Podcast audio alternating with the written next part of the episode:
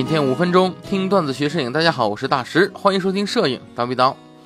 之前我们微课堂啊开了那个今日头条这个平台哈，这个平台下呢有一个叫悟空问答的这么一个功能界面啊，学员们呢可以在里面提一些问题，我们呢也会相应的回答。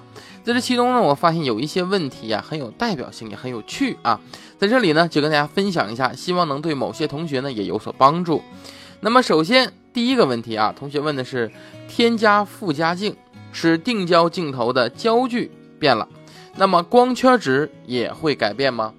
这个首先我们先弄明白什么叫添加附加镜啊。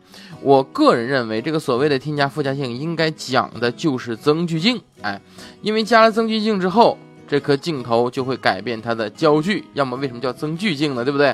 但其实你装了增距镜之后，会改变你的光圈值的。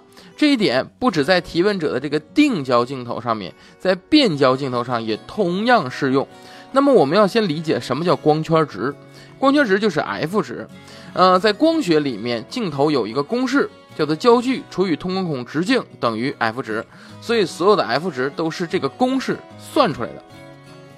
那么焦距增加了，我们从理论上来讲，这 f 值啊就一定会增加，对不对？因为这是光学的基础公式，你不能违背这个公式。所以呢，呃，我们来考虑，如果一个安上增距镜的镜头啊。我们先说变焦镜头啊，如果一个变焦镜头安上增距镜的话，例如说一个一百四百，它的光圈呢不恒定，是 f 四点五到 f 五点六的。如果你安上一点四倍的增距镜，它就立刻变成一个焦段一百四至五百六的镜头了，光圈就会变成 f 六点三至 f 七点八。为什么？因为不管你的焦距，就是广角端还是这个近这个呃远射端。都要乘一点四，因为你装的是一点四增距镜，你的光圈不管最大光圈还是就是长焦后的最大光圈都得乘一点四，所以它就是光圈焦距都会变化的这么一个计算方法啊。同理，如果要是这颗一百四百 f 四点五到五点六的镜头，你要装一两倍增距镜，那么就是焦段和光圈都乘二，就会变成两百至八百的镜头，光圈变成 f 九至 f 十一点二啊。那么定焦的话也是如此。如果你用上那颗佳能著名的啊四百 f 五点六这个镜头的话，你装一个一点四倍的增距镜，那么就都乘一点四，就会变成一颗五百六十焦段的镜头，光圈是 f 八，哎，光圈值 f 八。那么这一点啊，呃，我们了解它有什么作用呢？首先，第一个，当你光圈值缩小之后呢，我们的曝光三要素的组合上面，你有很多时候你的快门速度就提不了太高了。第二个。这个对我们的对焦是有影响的，很多相机它的对焦点最大光圈数的识别它是有固定的参数的。例如说五 D 三，它的中心对焦点是支持最大光圈的镜头 f 八，它可以自动对焦的；而边缘对焦点只支持 f 五点六才能自动对焦。也就是说，如果你用了一个啊四五六啊，就这个四百 f 五点六的镜头，你装上一个两倍增距镜的话，它变成了。五百六十焦段 f 八的镜头，那么这枚镜头你用五 D 三的话，只有中心对焦点能够自动对焦，边缘对焦点已经失去自动对焦的能力了。能明白吧，大家？所以增距镜不能随便用啊，你还要根据你相机的对焦能力。如果你用的是五 D 四，那么全对焦点最大光圈支持 f 八对焦，所以就都能对焦了啊。这还和你相机是有关系的。所以增距镜的使用还要进行一个倍数的计算，不管是 f 值还是我们的焦段啊。好，这是第一个问题。第二个问题，说是听说佳能 EOS R 转接 EF 镜头无法实现连续丝服对焦，哎，呃，是不是对？然后请问 RF 和 EF 有什么不同？首先啊，之前我是做过一个 EOS R，然后呃转接三十枚镜头对焦情况测试的。并且在我日常的使用中呢，我并没有发现，就是说这个无法连续四幅送对焦这一点啊，我并没有发现，所以我不知道你的这个信息是从哪得来的。在我的使用之中呢，转接效果是非常好的啊。二一个，RF 与 EF 的区别是什么？它们两个的卡口直径是一样大小的，那么唯一的区别其实就是这个 RF 镜头啊，它的法兰距要短，短法兰距证明。RF 镜头与 EF 镜头的光学设计是完全不同的啊，呃，就是至少光学设计的镜片组位置是有区别的啊。那么短法兰距是很容易做出大光圈、大广角的镜头的啊。同时，在同一个开口尺寸下，越短的法兰距光路越好设计。就越容易做出高素质的镜头。但是记得我说的是，更容易做出高素质，哎，不是你做出来的都是高素质，能懂我意思吧？我举个例子，你像 E F 的镜头已经有很多很高素质的了，例如说你像秦两百。二四七零二代，对吧？这种镜黄，对吧？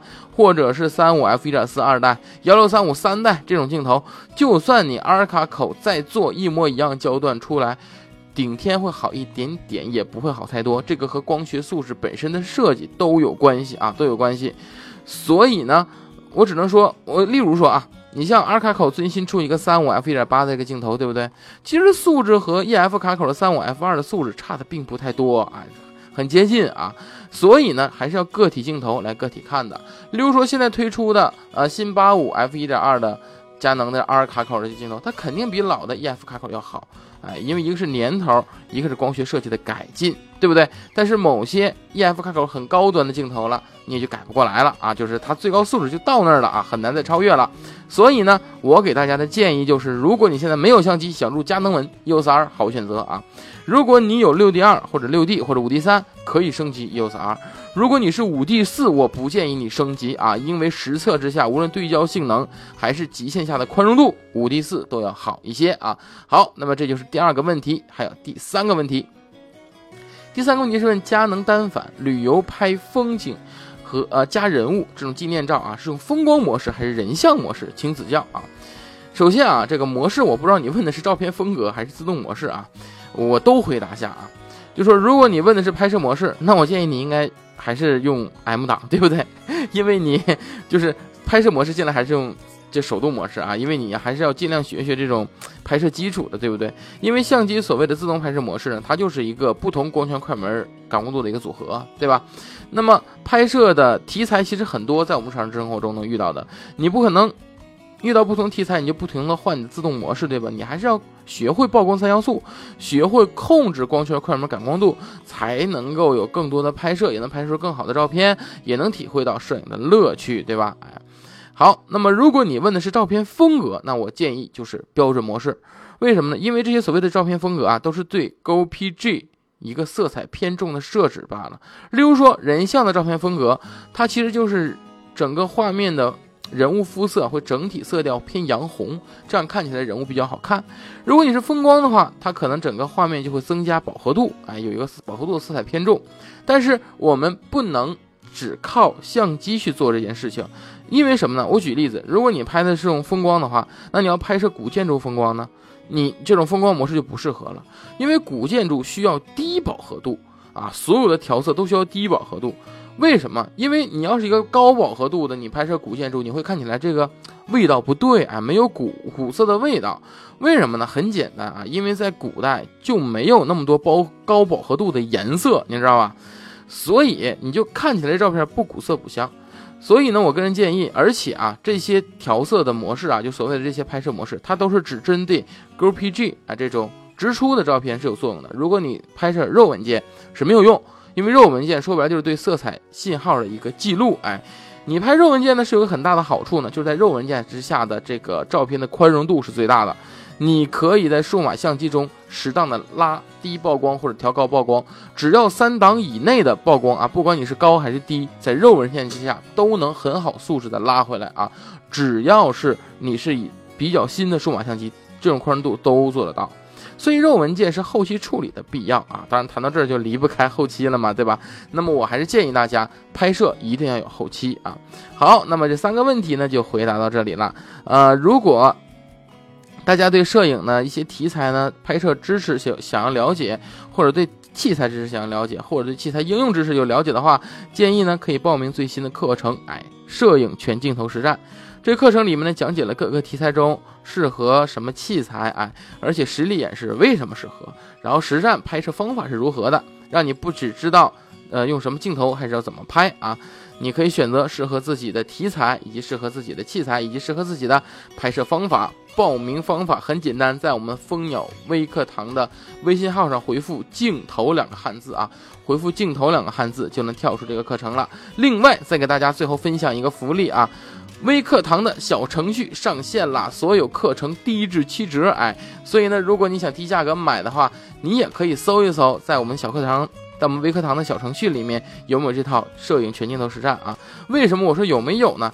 因为它是这个七折啊，它是一个限时限量的，哎，一定时间之内只开这么一部分，你手慢就没了，所以大家呢抓紧时间啊！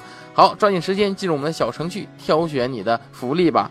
那么本期节目就到这里，咱们下期见。